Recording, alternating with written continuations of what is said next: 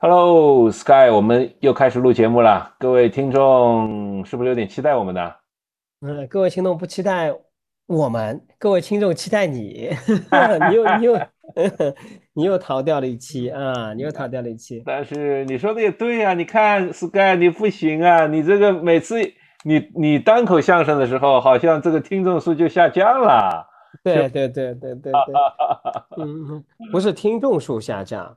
准确的说是播放量下降啊，播放量对不对？那那播放嘛和听众也相关嘛，对吧？对，没有，但是啊，这个这个，我先说一下，我们现在马上这个听众，这个要突破啊，订阅的要突破五百大关了，我觉得对我们俩来说也是。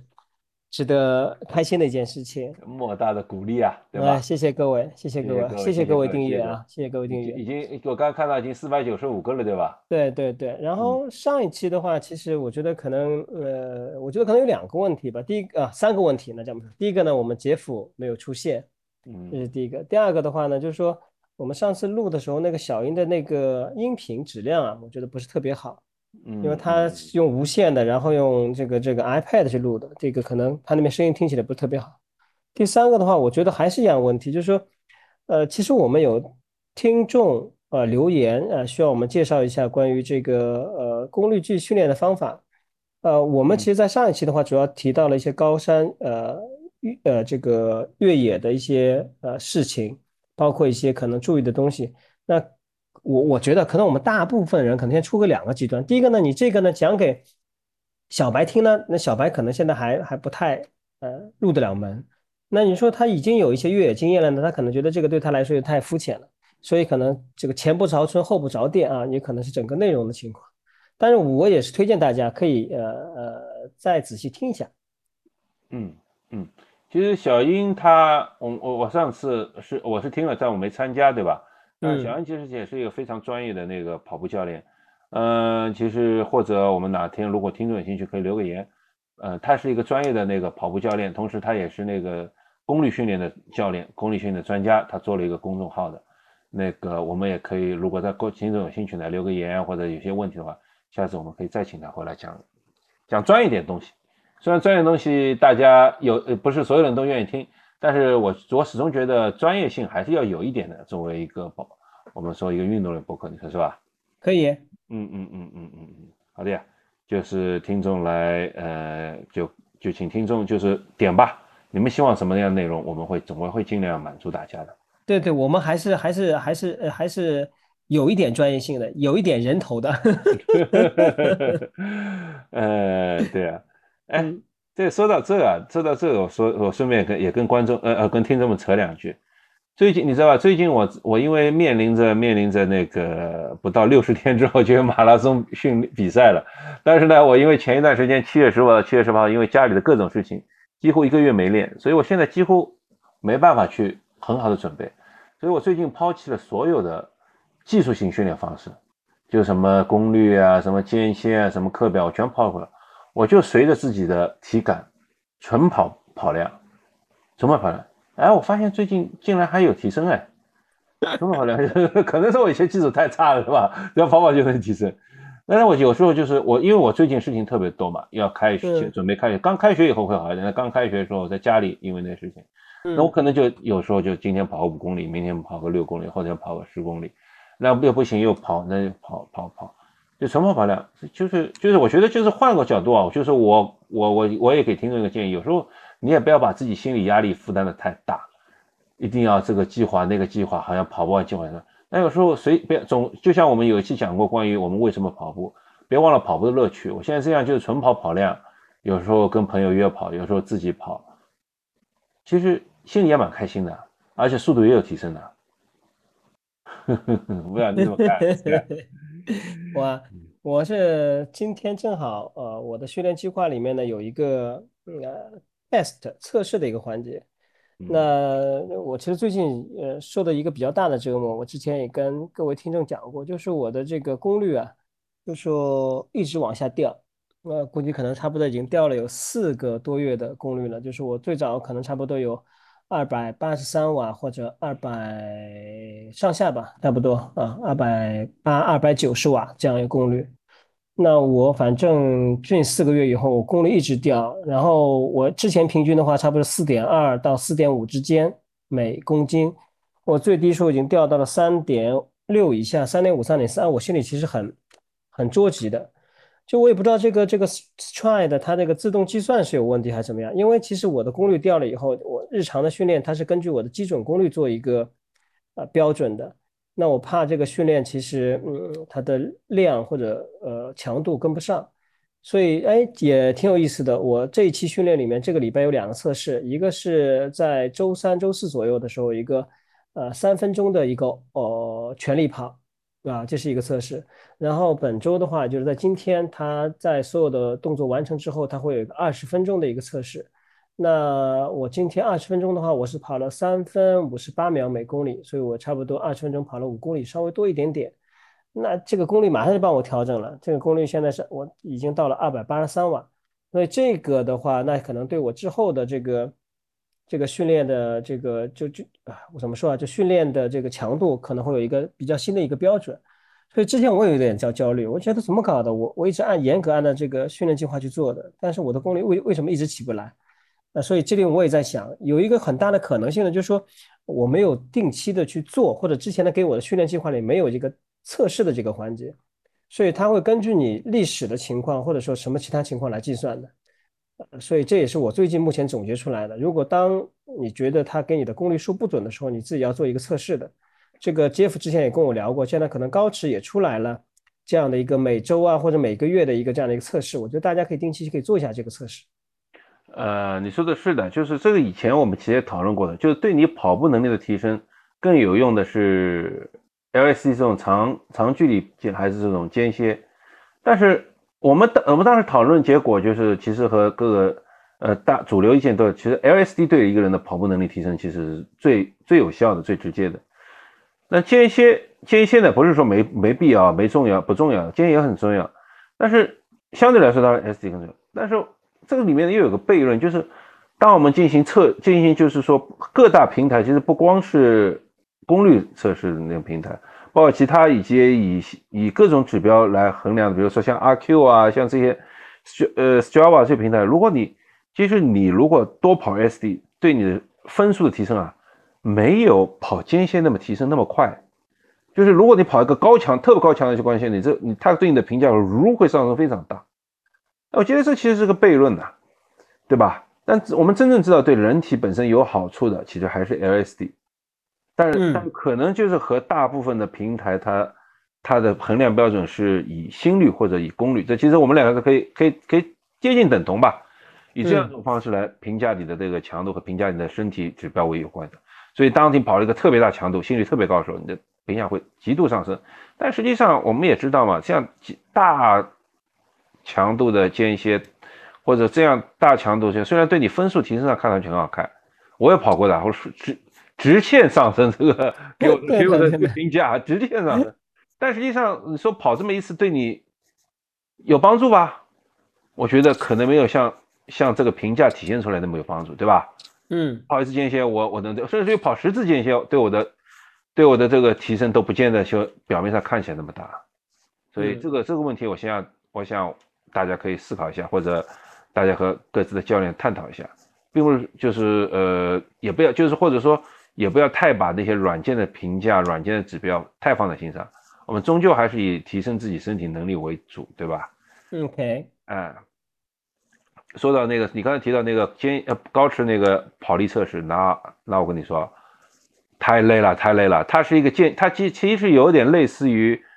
测最大心率那种渐加速训渐加速跑，嗯，就是先是五分钟休放松跑，然后大概十五到二十分钟的就是那种接近于乳酸阈的跑，然后每每半每然后最后以每半分钟为为基础向上提，呃每一分钟吧一一分钟还是三分钟我有点忘了，就一个阶段向上提半分钟到一分钟配速，这样一直加加到你撑撑不下来为止。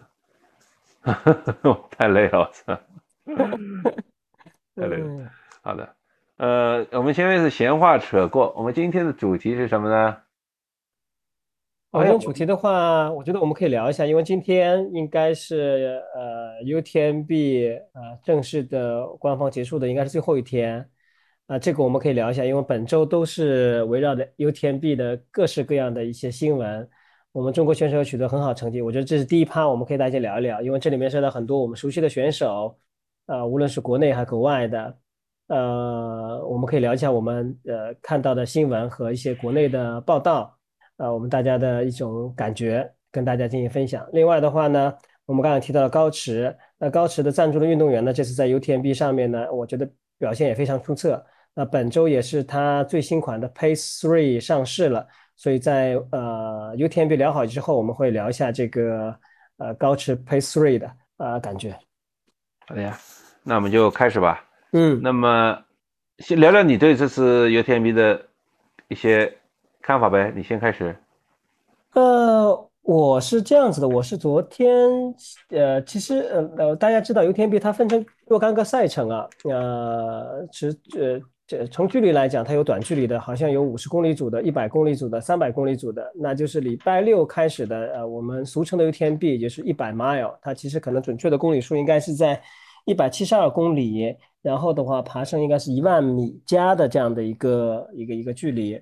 呃，那前几天呢，比较比较，呃，我们主要是看一些中国过去的，比方像管尤胜的选手啊，还有一个呃云南的一个选手，这次出了 OCC 组的男子的亚军，也是我们，哎，我不知道是不是我们目前孙家生啊，孙是目前是最好的最好的成绩吗？孙家生呀，孙家生是目前最最好成绩第二亚军嘛。对，呃但是上次是谁？我记得好像跑过冠军没有吧？油田必胜没有吧？没有没有任何拿过冠军，最好的就是孙家生的。呃，亚军吧。啊，那这个是肯定是我们目前男子军团里面是一个最好的一个成绩了。那毫无疑问，昨天的昨天下午我看了很长很长时间的这个直播，呃，因为那个时候基本上呃男子的前三名基本上已经定了，然后的话那就是看女子了。那女子的话啊，那我们中国的女选手向福昭，嗯，非常非常的厉害。虽然有一点点遗憾，但是也是非常厉害。就是说，她本来应该是前三名，呃，第二和第三的有力的竞争者，但最后取得第四也是非常非常棒的成绩。嗯，啊，我其实以前对她关注非常少，因为我们俩有期节目上有对她聊过，就是说新一代的中国的越野跑的领军人物，其实你提到了他应该他的 nickname 叫阿拉蕾嘛，对吧？嗯。那我其实对他的感觉不是很深，但是昨天下午我看了一下他的跑步，嗯，我觉得还是。很很很很有感触的，很有感触，非常不容易。九零后，九零后，嗯，厉害厉害，嗯，非常强的一个女孩子，嗯，非常强，非常强。也别忘了，我们里面，我们这次比赛还有几个非常强的老年人，非常强的老年人，一个是我们的，对吧？邢姥姥，邢姐，对对的，邢姐，嗯，邢姐非常非常厉害，非常厉害。而且我觉得她最厉害一点，她是她是少数非专业出身的，她少数非专业出身出身的那个运动员。其实我一直觉得，就是他和运燕桥两个两个人啊，他们几乎是同时出道的，而是而且是到现在在越野跑领域，大概是持续时间最长，而且邢林邢邢姥姥她已经也十几年了，那个运燕桥差不多也十几年了，而两个人的状态成绩都始终保持的非常不错。呃，杰夫刚对对。邢呃，那个刚刚杰夫说的这个呃，邢老了全名应该叫邢如林，对吗？对，邢如林。哎，邢如林，大家可以呃搜一下，因为我觉得这次媒体有报道出来，但是报道的不是特别多，没有像前面几个那个特别耀眼的这个。呃，媒体上报道出来，应该他今年是六十岁了吧？六十五岁了，应该是。呃，然后他在他的年龄组的话是排名是第一的，就是非常厉害的。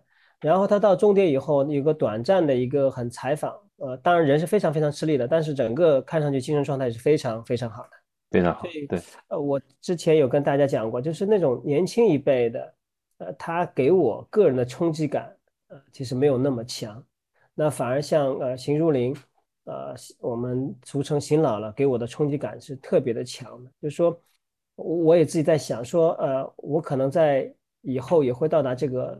年龄，那我在这个年龄的时候，能不能像他一样的呃去挑战自我？嗯，我我这个我就给大家打个问号，就是找到一次找到一件自己热爱的事情，并坚持做下去，这是对对对。我相信在这次 UTMB 赛场上会有很多这样的人，但是我我觉得特别佩服他，邢邢姥姥和那个岳艳桥，就是他们两个人已经打败了他们后面第二代、第三代、第四代，他们甚至和他们后面从中国越野跑人物来说，可能已经是翻了四代人了，但他们依然在赛场上。对。但是我我我觉得好像呃那个叫岳艳桥对不对？岳艳桥好像跟欧洲的赛场，他一直就水土不服。呃，我我不太记得了，岳艳桥是不是也是半路出家啊？他之前是不是职业运动员？呃，不知道。但是他呃呃，我印象当中啊，好像这次我没有关注他，因为这次好像他又退赛了，应该是没退赛，没退赛，应该没退赛吧？我记得他这次成绩还不错。我我我我我我今天有点事儿，所以没关注他他的成绩，但是。我印象当中，他是好像是 UTMB 组里面男子，就中国区的军团里是中国中国人里面的第二名，好像是前二十的，好像是的，是吧？这这个这个我没有看这个，呃，我因为什么？因为呃，岳桥给我印象最深刻的一件事情就是他那一年就状态，就从媒体报道上来讲，他的状态特别好的那年，然后他正好是好像在晚上呃的路上他摔跤了，嗯。那年之后，呃，好像他在欧洲赛场上就是一直表现呃很一般，很一般。对对对对对，岳艳桥是中国第二名，是中国第那很厉害，那很厉害。你想，中国第二名，他是前二，他他是他是非常非常非常厉害，非常厉害。所以这个这说听到这里啊，听众们也可以知道，我们两个人真的是。随性瞎聊，我们都没准备稿子，要抢到什么人也没有，也没有啊。不是，我估计我我我不是不是大家没有准备稿子，是这样就是说坦率讲，因为这次呃，因为院桥他也很很久不出来了。这次这次运动员非常多，我们其实其实这次预退退赛的人，这其实这次中国军团成绩非常好，对吧？姚明、岳云桥，还有那个谁啊？运运乔之前那个啊，多杰。然后还有那个邢姥姥，然后还有呃向福超，这几个成绩都非常出色，都是做出历史上可能他们不管他们个人还是中国军团最出色的成绩。但同时这次军团中中国军团去的人非常多，然后退赛的也非常多。像一些万众期待的，比如像赵家驹好像退赛的，对，哦呃蒙光富啊，或者还有好几个呃广阳是去了吗？也退赛就。退有退赛人如此之多，有四四大，稍微有一点点搞得混乱了。我们啊，没有，我我是这样子的，就跟各位听众讲一下，我对呃，就他们参赛谁哪些参赛，我还是有些印象的。但是其实，呃，国内的媒体报出来就是只是会报头牌嘛，后面可能就没有报，所以这个坦率讲我也没有关注，嗯，没有特别的关注这部分。没关系，这个是所以反正我们我觉得中这是。非常好的成绩，应该可以说中国军团在支持，而且我听到有听到一耳朵说，这次在 UTMB 上，所有中国中国去的人，包括香港，包括中和大陆，好像一百四十个左右，一百三十几个人，嗯，对吧？好大好大一个 阵容，那也说明现在中国的这个越野跑这个领域真的是崛起，对吧？真的崛起，它差不多大概有百分之五到六的人是中国人，中国去的，嗯。那如果我们算上，比如说他新加坡的华裔啊，或者各种华裔的，可能黄黄色脸孔的面孔的人会会更多。这中国军团的崛起，对吧？就是我们前前面聊到那个美国军团这次也崛起。啊，这个这个就是美国军团这次这个叫啊，我一直很喜欢的一个运动员。我其实不太就这次的男子第一名和第二名啊都是美国的，呃，一个叫 Jim，一个叫 Zach 啊，Zach Miller。嗯呃，然后女的我们不用说了，女的这个这个，高内大姐大，高内大姐大。呃，为什么说大姐大？因为她应该是这次应该是第三次 UTMB 冠军了。然后她在连续两个月内之内获得了美国的这个美国西部 Hard Rock，还有 UTMB 的三个冠军，所以当之无愧的这个大姐大，太牛了。然后。这次 UTMB 的话，它基本上好在三十八公里还是五十公里之后，就基本上奠定了这个领先的地位。那，当然，他就我我因为我呃昨天昨天啊还今天啊我忘记了呃昨天晚上看了一段，就是现场直播，就是他很明显感觉到就是今年的状态其实没有去年的好，因为后面一段还是蛮蛮吃力的。那后来我看了新闻才知道啊，就说他已经在两个月之内，这已经第三场的一百呃 mile，就是一百七十公里这样比赛，嗯，所以非常理解。但是就是这样子，他跟第二名好像也要相差接近一个小时的时间啊，是呃呃非常恐怖的，非常恐怖的这个事。说到这个，我其实也顺便想连想扯几句，就是这次像申嘉生拿到这么好的成绩，男子第二名，据说他提前从今年四月份还是三月份就开始到欧洲、美国训练了，然后他一直跟着国外的高水平教练在训练，他调整了他的参赛目标，把他那个训练成绩，所以这次得到了历史性突破，这个第二名是不容易。然后同时也可以看，就像其实像呃，我们的庄主这次是没有参赛。那个呃，Kilian 这次也没有参赛，嗯，就是但虽然没有参赛，但是他们这些人都是活跃在赛场上非常非常多年，包括以前那个那个 Scott Jurek，嗯，他们都是至少五年或者甚至十年，接近十年的赛场上，对吧？嗯，连续巅峰期是肯定超过五年的，嗯，然后就像我们刚才就回到中国军团上面，发现中国中国的越野运动员巅峰期很少有超过五年的。嗯，如果两三年、三年可能就已经长了，像姚妙已经算是比较长了。然后，嗯，以前她的男朋友钱敏现在已经销声匿迹了。嗯，现在做专职做教练去了。那可能，那反正是销声吧，就不从赛场消失了。严龙飞前一段以前也是非常火，那后来也也很快。严龙飞好像这次也去了。这次去了，这次去了，但是已经已经已经没有什么值值得被人提起的。所以我觉得可能和大家的那个训练方法和训练的那个呃和训练的参赛目标是有关系的。因为为什么国外的运动员巅峰期都特别长，五年以上，这像这种运动员五年以上，我觉得已经是非常长了，对吧？所以我就觉得就是各个各个大家如果要训练的话，还是得跟着一个优秀的教练，可以帮助你更好认识自己什么。然后呢，我再觉得就是说，中国很多运动员，中国现在非常有名的运动员很多都是职业队出身的，几乎都是跑过省队或者。或者这种职业队出来嘛，嗯，这他们可能可能从小建立的训练的思想、训练思路，呃，怎么现在当然有很多好教练了，不过我也觉得他们应该是跟国外的教练好好的训练一段时间。这是申加生就是一个非常好的一个例子，对吧？呃呃，杰夫呃杰夫说到这个地方，呃呃呃，说到关于训练的这方面，申加生这个东西我呃正好也看了一下。我跟大家做一些补充啊，然后我再加一些题外话跟大家讲一下。就申嘉生，呃，他今年应该是在四个月还六个月之前，他请了一个，就像杰夫说的，请了一个国外的越野跑的一个专职的教练辅导他的越野跑。那呃，首先他训练内容我们现在大家不要讲，就是这个呃，大家可以看一下高驰的公众号，啊，好像专门有一篇介绍他整个的训练的量以及教练怎么给他安排的。那这里面其实给我两个比较深的印象，第一个刚刚杰夫已经说了。他今年是找了一位呃专职的国外的越野跑的教练，这是第一个。第二个的话，申嘉生今天所有的基本上的比赛和训练全部是在境外进行的，然后他的所有的呃比赛次数非常之少，就是他只做几个大的比赛去做。他不会跑一些呃无关紧要的无所谓的比赛，这是一个今年的一个很重要一个调整，这是第一个。第二个的话就是他提前到欧洲啊进行了适应性的训练，就比较长吧，比较长的时间去欧洲去训练的。那从这一点上，我们也看到今年的男子的冠军啊，Jim，呃，包括 Zack 啊是亚军，呃呃，据目前现在收集到的信息啊，Jim 可能今年整个一年基本上都在欧洲进行训练的。啊，他把自己真正变成了一个欧洲的一个跑者，因为也是哎，不能说一雪前耻吧，因为他前面几年太，呃，太猛了，差一口气，差的太猛了。他说你 你总觉得他太猛，为就是说跟各位听众一下讲一下，我特别喜欢 Jim 跟 Zack 这种选手。另外一个我忘记了，就是三四位美国选手，我不知道大家有没有看过他们一些视频，包括 Zack 的视频。Zack 刚刚出道的时候，跑五十公里的一场比赛，七十公里一场比赛。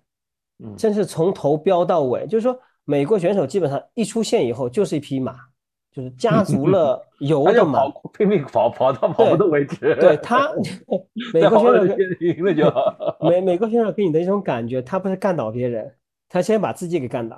嗯，就是这种血脉喷张的这种速度感和这种力量感，就是让你看的是非常非常爽的。就是 Jim 前几年也是这样的，因为 Jim 人比较高，然后跑步姿势又很飘逸，所以。他这样比较难以给你这种呃冲击感，但是很很明显，他的速度是异常之快的。我们可以看到他在美国的一些比赛，可以在欧洲比赛，但是他是每基本上可能到一百五十公里啊，左右啊，就基本上就爆缸了，就基本上就拉不起来了。那很重要一点呢，还有一点就是他不太适应欧洲的这个可能饮食吧。去年的原因很大原因就是因为他的胃呃不适应，所以呃导致了呃这个呃没有夺冠。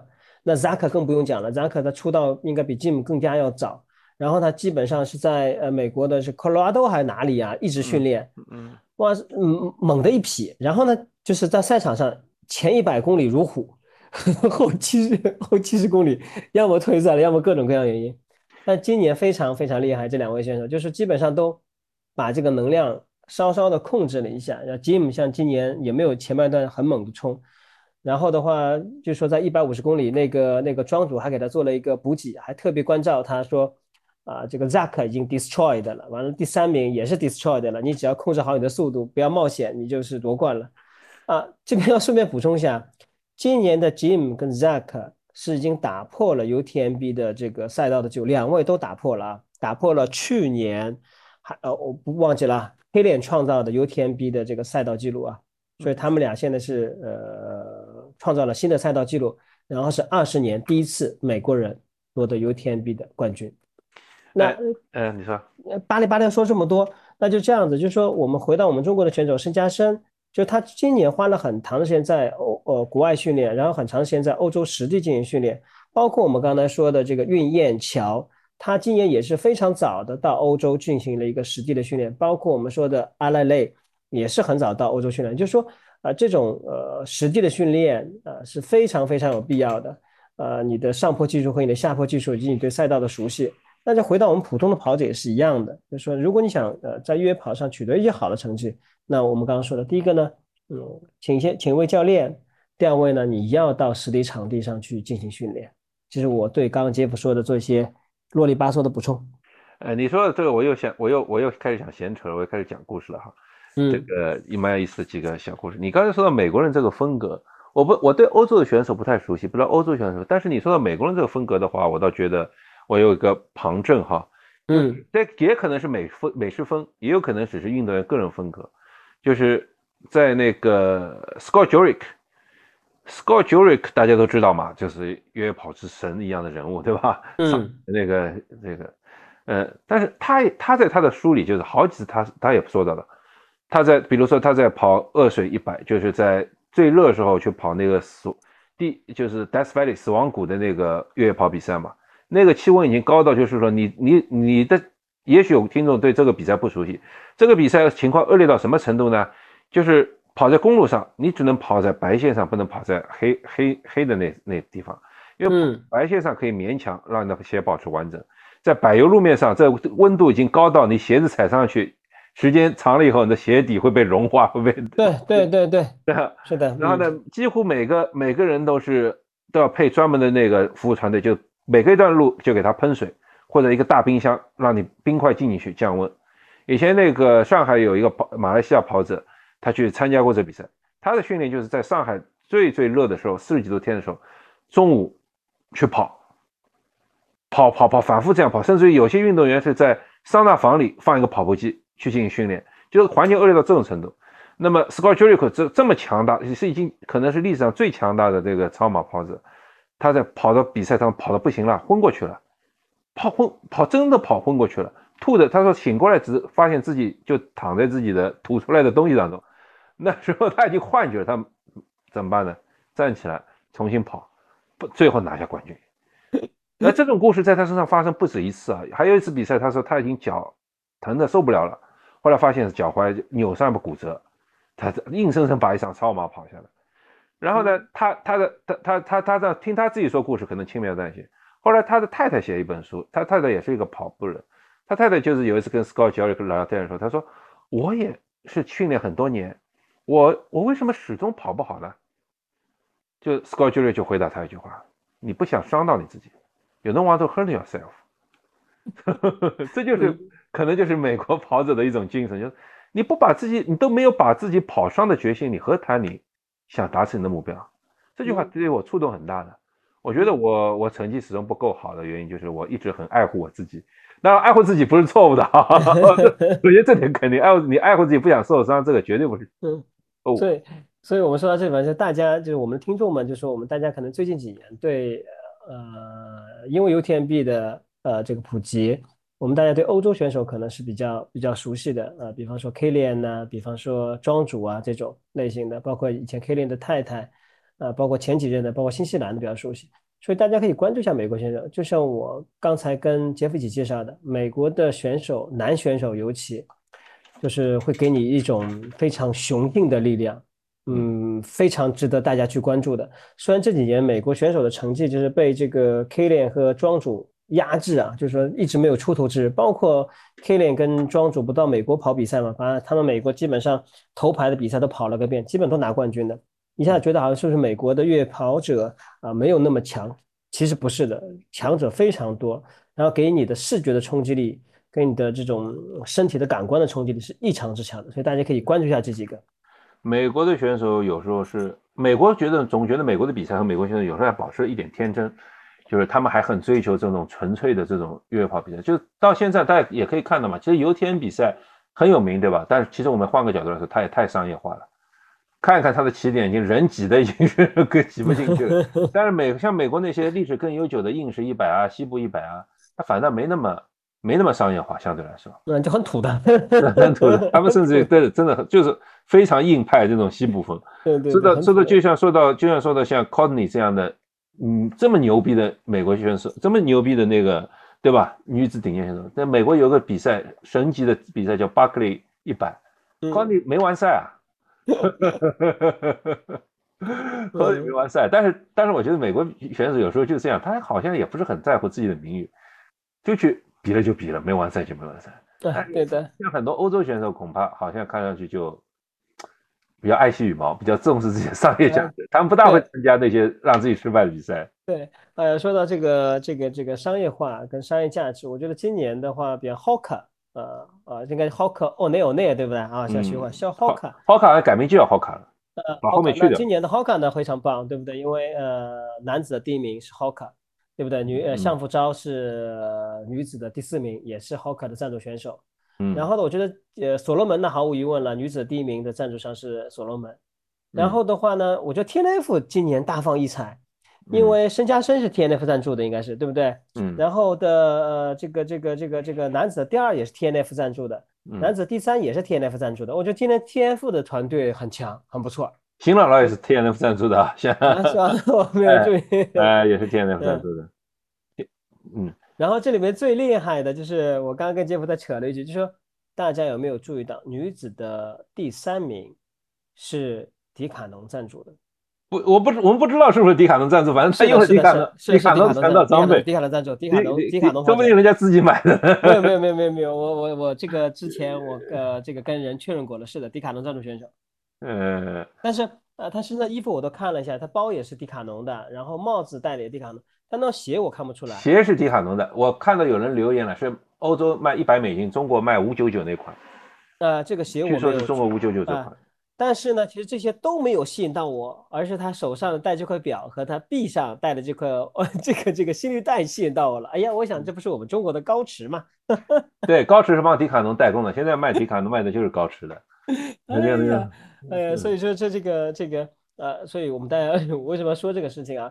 就说呃，也就是说遇事不决啊，选迪卡侬。然后我们也不要觉得呃，之前还有这个听众跟我们留言，就是觉得一些迪卡侬的装备相对来说可能稍微呃觉得逊色些。但你想想看，在这么顶尖上的女子的呃第三名，她是迪卡侬的这个赞助选手，然后呃这个浑身上下基本穿的都是迪卡侬的装备，你看她能完成这么顶尖的赛事。那我觉得有的时候我们要从自身出发找一些原因。其实其实换句话说就是说，你可以说迪卡侬不好看，你可以说迪卡侬丑，你可以说迪卡侬任何毛病，说你不喜欢迪卡侬，这都没问题。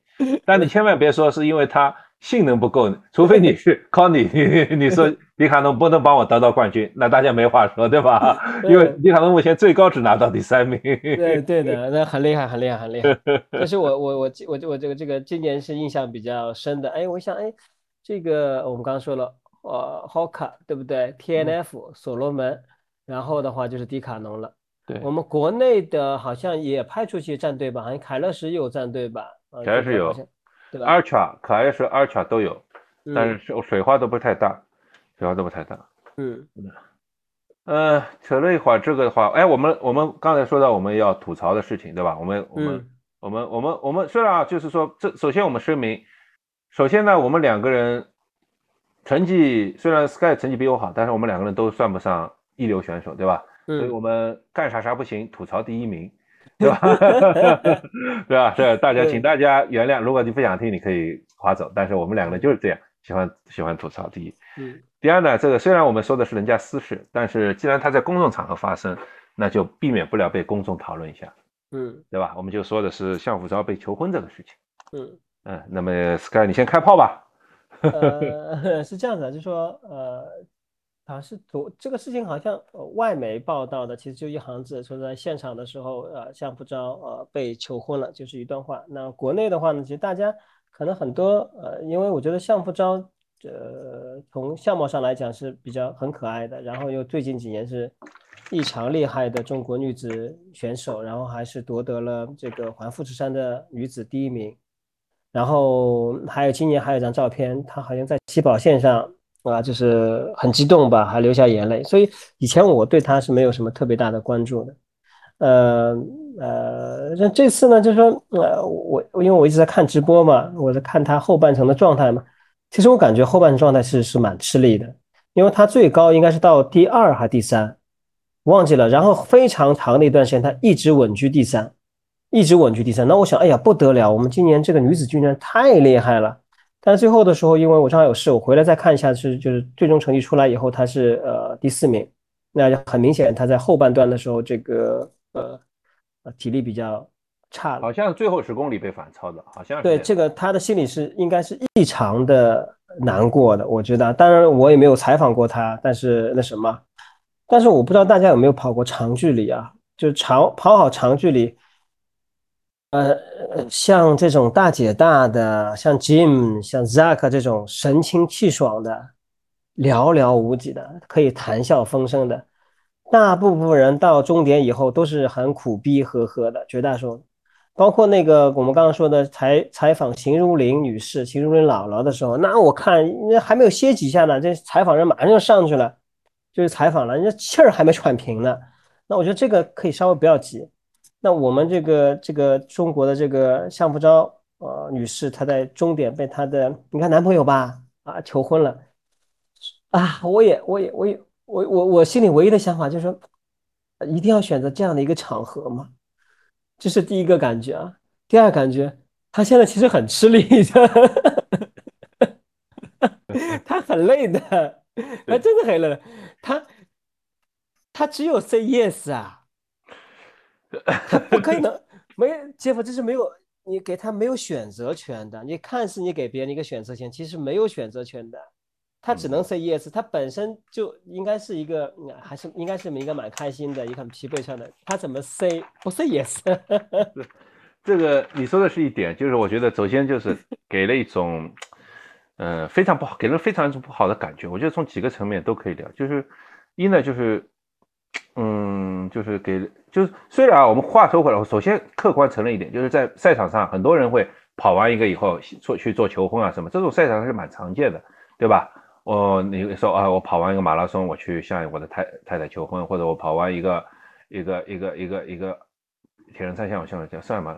但是我觉得这个求婚方式和嗯，像福涛这次被求婚有点差别。为什么呢？我跑完一个马拉松，或者某某个人跑完一个马拉松，它是一个很荣耀的时刻，对吧？我是我是我是我是我是。我是完成了我人生中一个非常高光的时刻，完成了一个很，然后呢，我向你求婚。我觉得这背后隐含的意思是，我把我的荣耀与你分享，yes，对吧？我把我的荣耀与你分享，我我我，这是我人生最高光的时间，我希望和你携手共度人生，所以我把我最荣耀的时间不跟你分享。但是像武昭这个情况呢，是这是他人生最荣耀的时候，我们姑且不谈他累啊不累，但是这至少也是他有史以来最好成绩，可能也是在 UTMB 赛道上中国人有史应该是中国人有史以来最好成绩。她正在享受她人生高光时刻的时候，她的男朋友冲上去向她求婚，那么其这这不是就变成是你的荣耀时刻，我来和你分享吗？嗯 就在你最享受的时候，我来我来硬掺一脚，这个喧宾得喧宾得主，喧宾得主了。对，这个让我感觉很很不爽。这个就是或者说这个换句话说就是会会变成一种情况，本来是人家说的相夫昭是哦，那个中国第四呃全世界第四中国中国最强女子嘛，对吧？嗯嗯，能以这个记住啊。而而发生这个事情以后，人家可能就变成了哦，那个那个赛场上被被求婚的一个谁谁谁嘛。哎他妈，那就是一张非常让人呃呃，就是反正让我作为一个观众，我觉得非常不舒适的一个场合。你完全你可以在一个浪漫的场合去求求求婚，你或者在场私密场合，或者甚至于我觉得她男朋友没有她女朋友强，这个我完全很很理解。这个女子比男子强有什么不可以的？但你也可以在，但如果你即使，但是你作为一个人成人，你也可以在你的荣耀时刻。我虽然没你跑那么快，但是我也可以跑完一个油田 B 向你求婚，或者甚至我跑一个马拉松向你求婚，有什么不可以呢？即使你比我强，或者在我自自己的赛道上，我我优优秀的时候，我来向你求婚，这也是可以的，对吧？我觉得作为一个男人，你你作作为，即使我没你强，这个我觉得男女平等完全没问题。但是我也有我的高光时刻啊，我可以把我的高光时刻跟你分享。嗯，这个这个我觉得是一种是一种合适的做法。然后。然后，但我觉得还就像你刚才说的，就是这多多少少带着一点点强迫的意思在里面了，对吧？让他让人家没有准备的选择。对对。如果这个事情女方不知道，男方去做，他就是不成熟。我觉得不成熟，对吧？非常不成熟，是非常不成熟的做法。这个这个这个这个这个男朋友，呃。真爱，真爱，真爱是真爱，真爱吧，或者真爱吧，或者真爱吧。我说，或者年人家年轻人没有想到那么，没有像我们老头子想那么多，也很有很多人说，哎呀，好浪漫啊，这这这个没有，这个全世界的见证下，嗯，我觉得 Jeff 刚刚说的特别好，呃，这是相夫周，相夫昭是在欧洲赛场上，是因为是这样子啊，就是首先我们要知道，相夫昭已经在去年的环富士山上已经获得了女子的第一名，但是我们要知道，我们可以把这个成绩给罗列一下。就是说，呃呃，毫无疑问的，UTMB 的赛事是整个越野跑的最高的殿堂，相当于环法，相当于奥林匹克，就这一项赛事，它肯定是最高的一个殿堂了，那个是毫无疑问的。那他如果可以在 UTMB 上取得一个好成绩，那这是世界的关注啊，因为今年出发，好像像 UTMB 就是 UTMB 一百 mile 一百七十二公里的整个参赛人数，我记得是七千人还是多少人，我忘记了啊。啊，就参加这单单这一项的啊，呃呃，他是享受整个世界给予他的注目礼的时候啊，就是呃，就是他的最呃，目前来讲是最最高光的这个一个时刻，那他应该去享受这一份，所有人应该给他投以呃注目礼，他应该在回场然后绕一圈，跟所有支持他的为他鼓掌人去拍手去祝贺，甚至拿着国旗再跑一段路，我觉得都 OK，因为他要 enjoy 这一段他。最高光、最高光的时刻，但是刚刚杰夫讲的，就说在最高光的时刻，当然有亲人在旁边，有自己呃深爱的男友在旁边，也是非常快乐的。但是这个是他个人的，这是他个人的，应该让他享受完这一段个人的时间，不应该去剥夺他这个，让大家知道是多苦啊。嗯，给大家说个小插曲，就是我前段时间正好好像是呃比较早的一两个月，我我们我有个训练的朋友说，正好在佘山好像碰到他。就看他，他可能正好到上海来出差，还参加活动。他最近有一段有相当长一段时间在在上海。我前曾经在小红书上抓到过。就看他，就是看到他一个人在这个舌山上跑来跑去的，啊，我那可以想象啊，就就吃这种专业饭的人是非常辛苦的，呃，所以获得这种荣耀来讲，其实，哎，旁边人给予啊，其实最多是言语上的给予。其实，其实我还有一一个点，就是说，呃，那个点可能。可能会引起大家不适啊，就是我觉得，如果你不喜欢我，你尽管走，不用不用不用怀疑。就是他可能从男方的角度来说，就是有有那么一种想法，就是说，这是你获得你人生最高光的时刻嘛，那我让你的人生高光时刻更圆满，那我向你求婚，让你获得幸福的爱情，我在全世界这全世界的面前见证我们的爱情，这可能也是一种浪漫的想法，对吧？从男方角度来说，所以我在这里求婚，让大家见证，让你获得这，但是啊。想深一层，你凭什么认为你的求婚、你的浪漫能够跟人家通过自己的努力得到全世界冠军的这种级别的来比啊？我这吐槽更猛烈一点，这不是大男非常大男子主义吗？嗯嗯，对吧？这不是非常大男？凭什么你认为你的这个求婚的 moment 带给人家的东西能够和人家通过一年又一年反复辛苦、反复寂寞的这样痛苦的艰难的训练以后获得成就，匹配吗？嗯，你完全你你你啊，你以为你这样带来一个给人家现在注目礼到你身上这就就行了吗？你可以爱他，你可以给他你的一生去爱他，但这是一种行。我作为男男人啊，我觉得老派的男人，我觉得这是靠行动的，不是靠嘴上说的。嗯，你可以给他一个 像石头那么大、软鹅卵石那么大的钻戒，但并不代表什么呀，嗯，对吧？嗯，你代表而你应该做的是你在日常反复。一天一天，一颗一颗的这样去做它，去做，对吧？这如果你真正做到的话，他他，我记得他在上面说的是，呃，在二零一九年去就就两个人认识了。如果四年认下来，你们还需要靠这样的，他这个男生还需要靠这样的所谓的 dramatic moment，这种戏剧化的东西来来体现凸显自己的这种所谓浪漫的话，那你是一个非常不成熟的行为。对，如 我最后再说一句，就就就再再说啊，最后说一句，而且我非常不喜欢他最后，他他最后他的一句话，他最后竟然用英语求婚，啊，这我没有注意到这个，他最后最后他最后一句话说的英语，他前面说的很多中文，我觉得是用中文求婚都没问题，你为什么最后说英语？而且最后说英语，说完英语后，他拿出戒指，还要把戒指展示给所有观众看的人。而说，而这个戒指上还跟大家解释，这戒指上用法文写了“我爱你”。Who cares？你这种东西，你现在这么爱他，你再这么做的话，你这不是在秀你自己吗？秀你所谓的你作为撞车的浪漫吗？你有没有考虑到别人？我我还有很有意思的，我注意到一个小细节，不知道真假，大家回去看一下录像。相福昭在在站在那边，就是拿着花束等男友求婚的话，他的手，他的右手伸到左手上去动了一下，我觉得他是在关表。我真的觉得他在关表，大家去看一下，有也有人没注意到这细节？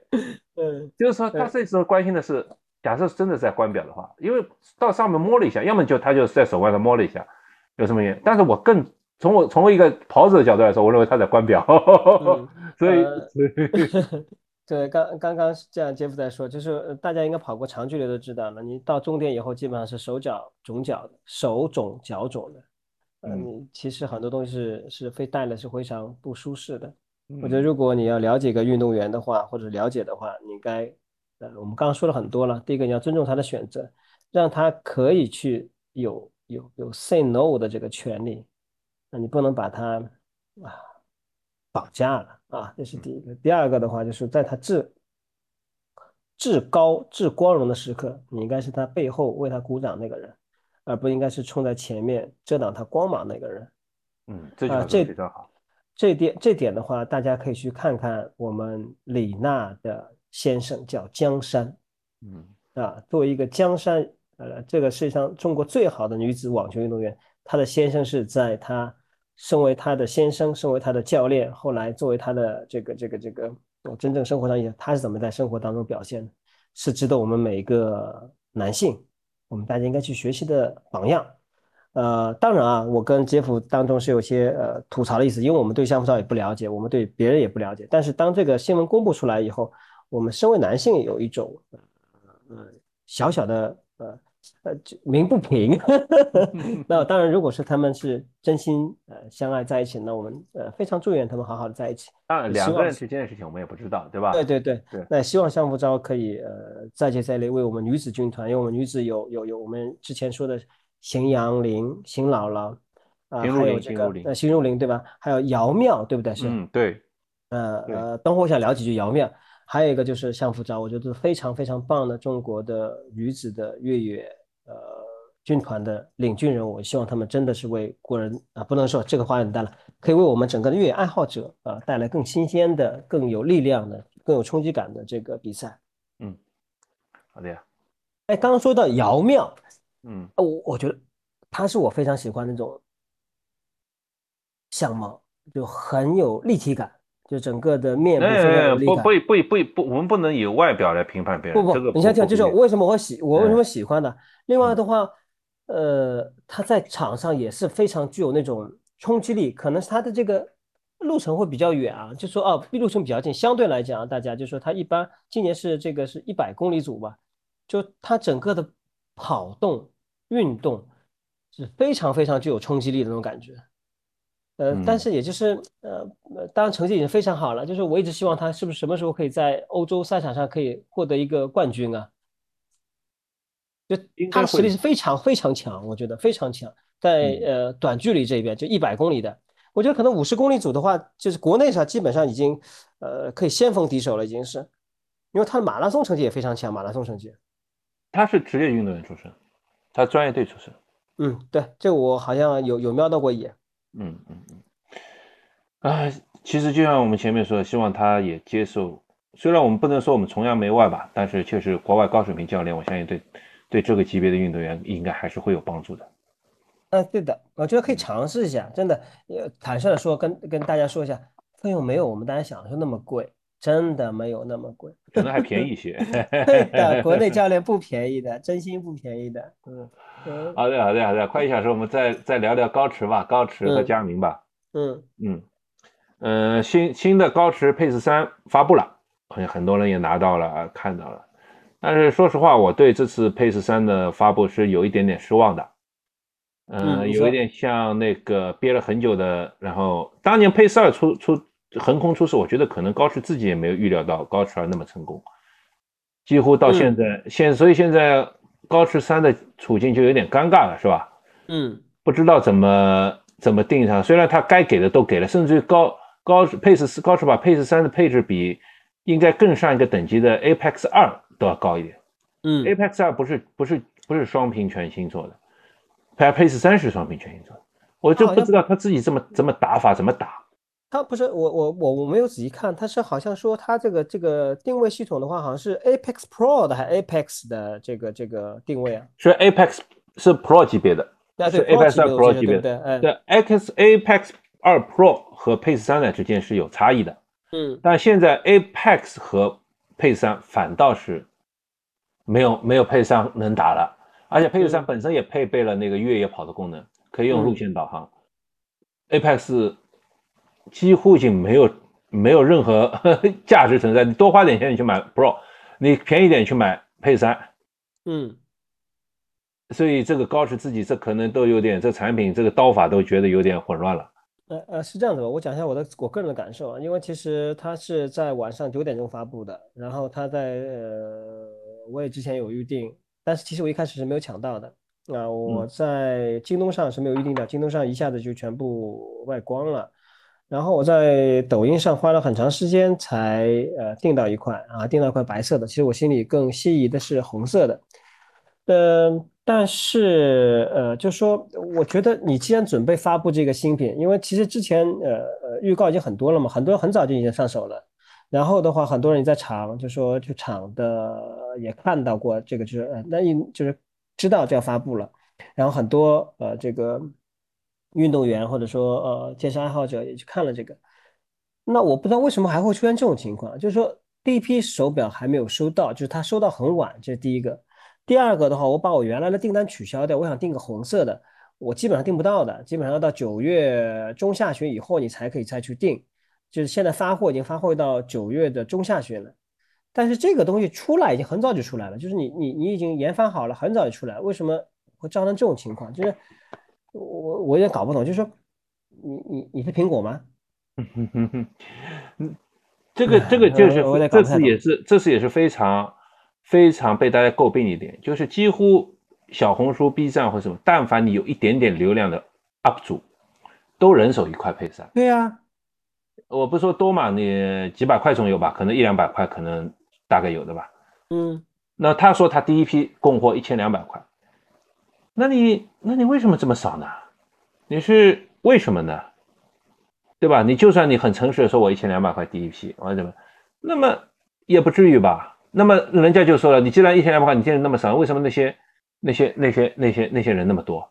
然后到九到九点一过，个个都在开箱啊！好好好好好好。没错，这个我就我这个非常人不喜欢啊。对，因为是这样子，就是说，但我们的听众也知道，我跟杰夫的话，基本上没有落下高驰任何一款产品。Rock Rock 一款产品我都，我可以说我拥有高驰所有产品。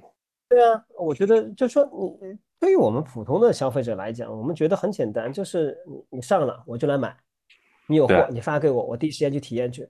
对，呃，我觉得高驰这个是不是这个宣传团队有点有点那什么，有点有有点呃动脑子，这个脑子不是很好，我觉得坏坏的这个脑子。这次也也在在在在我看到有人也转了一个消息，后来没有怎么，据说被被那个就是，就全世界可以说全世界最著名那个评测人叫 DC Remaker，这是没有拿到高驰的手表，就几乎就是这个世界上任何一个新产品发布，人家都会给他一块。他基本上就这个地位了，可能就是，但是这次他没有拿到高驰 Pace 三。人家问他为什么你没有拿到高驰 Pace 三，那那他意思就是说，这个 d i s r e Maker 这是美国人嘛？他说，呃，他们的 CEO 好像中国的那个 CEO 好像对我有点意见，就是怎么怎么样。然后他说，呃，反正但是不管怎么样，如果他们给我的，我还是认真测这样。然后呢，也转了，人家也要看到人家转了那个中国那个 CEO 的那个发言嘛。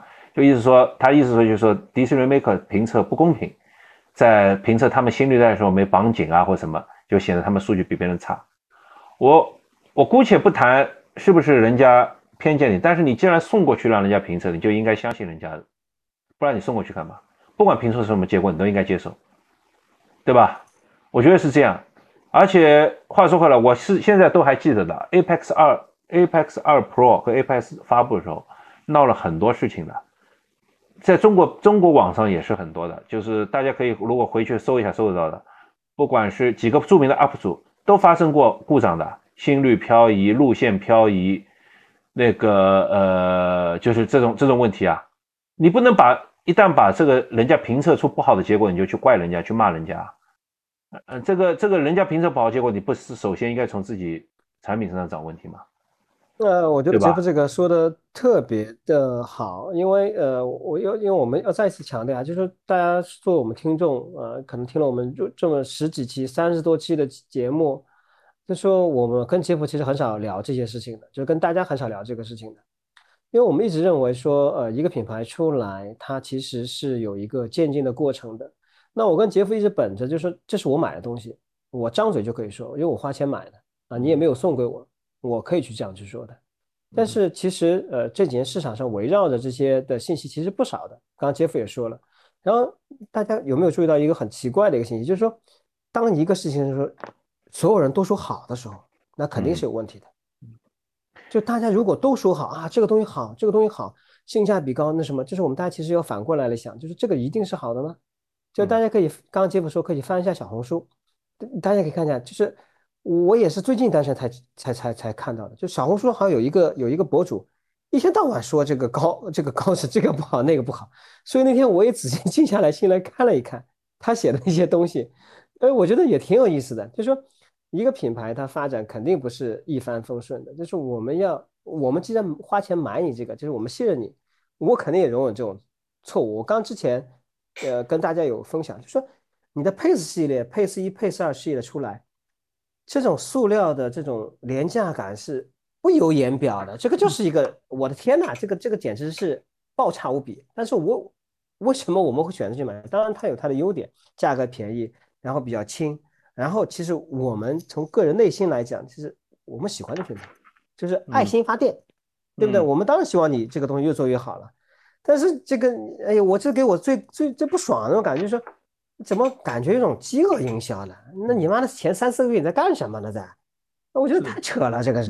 是的，是的，太扯了，太扯了。而且关键是不，那送出去那么多块的。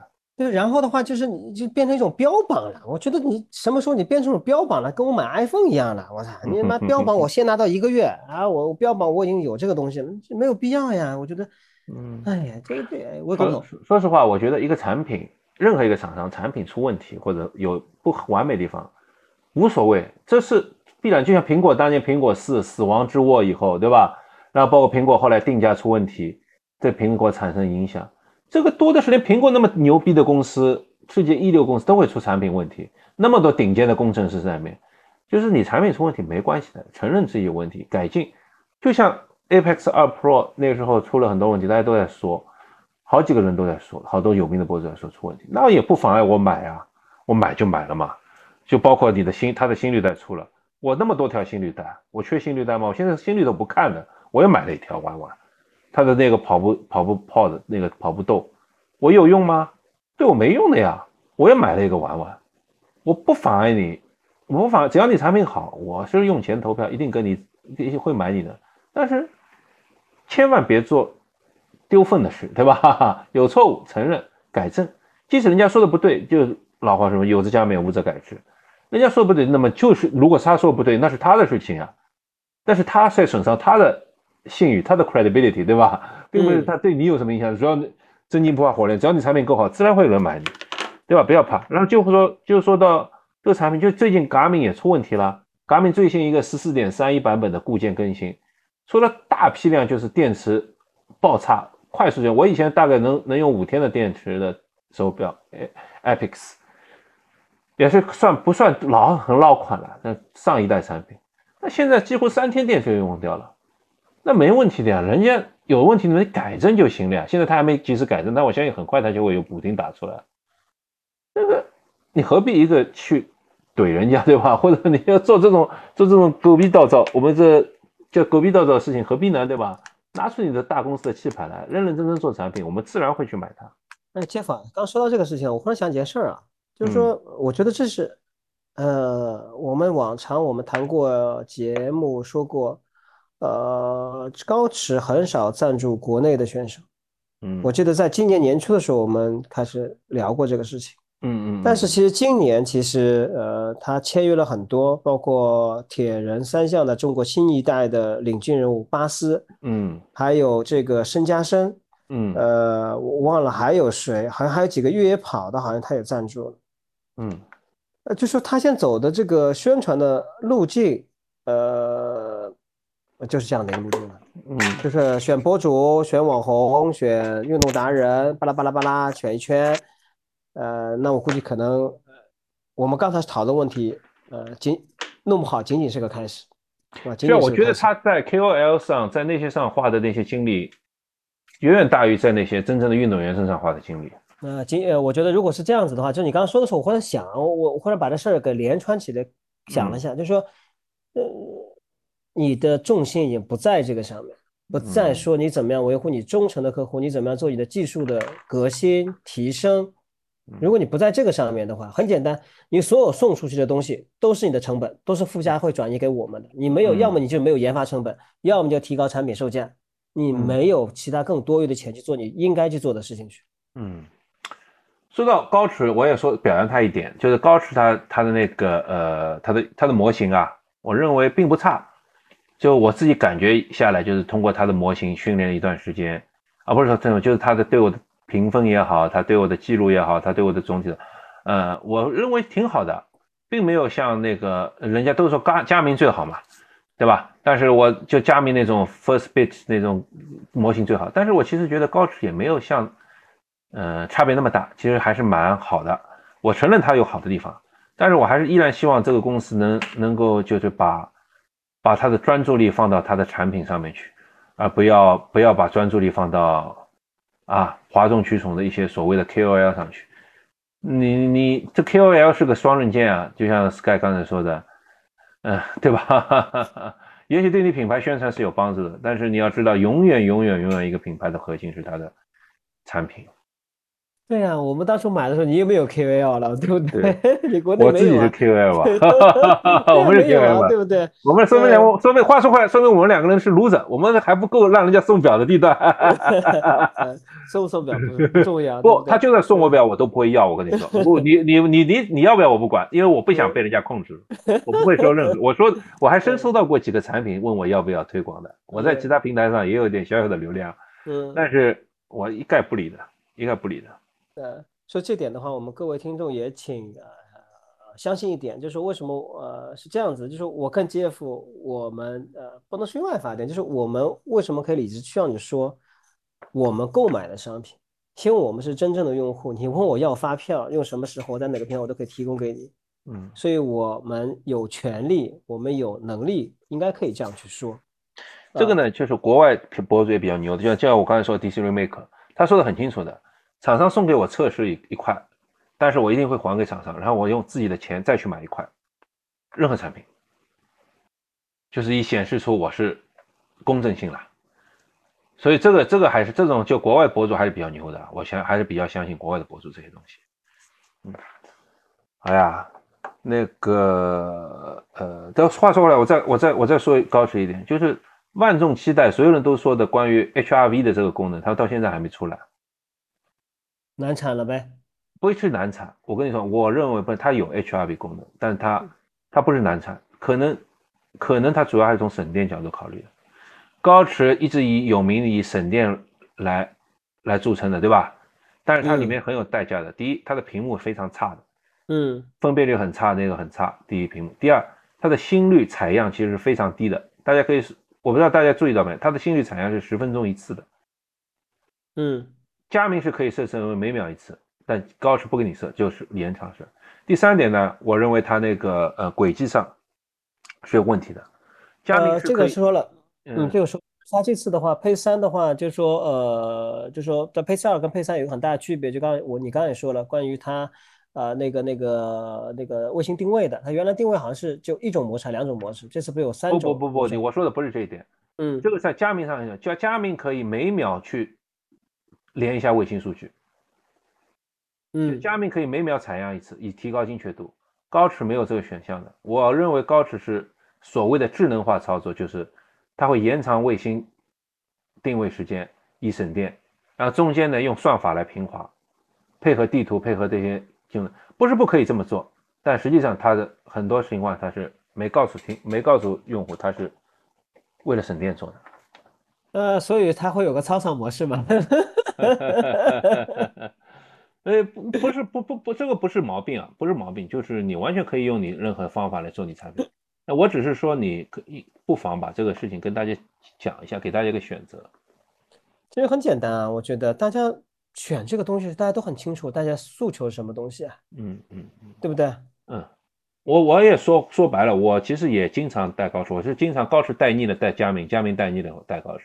高驰其实也给我很好感觉，因为什么？界面简单清晰，使用没有什么花里胡哨的东西，你就就你那些你能用到的东西，挺好的。但并不但是但是我觉得啊，按照目前的功能这个发展啊，就说大而全，嗯，是以后必走的路，你看好好了。看好好了，哎，是的呀，嗯，所以说这个叫大而全，就是就是当初我喜欢的时候，就是因为你简洁，你不需要大而全，你为什么大而全呢？没有必要的，你可以在其他时候，就是那这样子就有问题，就是你整个产品的分类，你的功能上分类就会出现问题，你以后怎么做你的产品进行分类？你的分类的区差异性到底在哪里？你没有差异性了变成，它现在变差异性变成自己打自己的，自己打自己。对呀。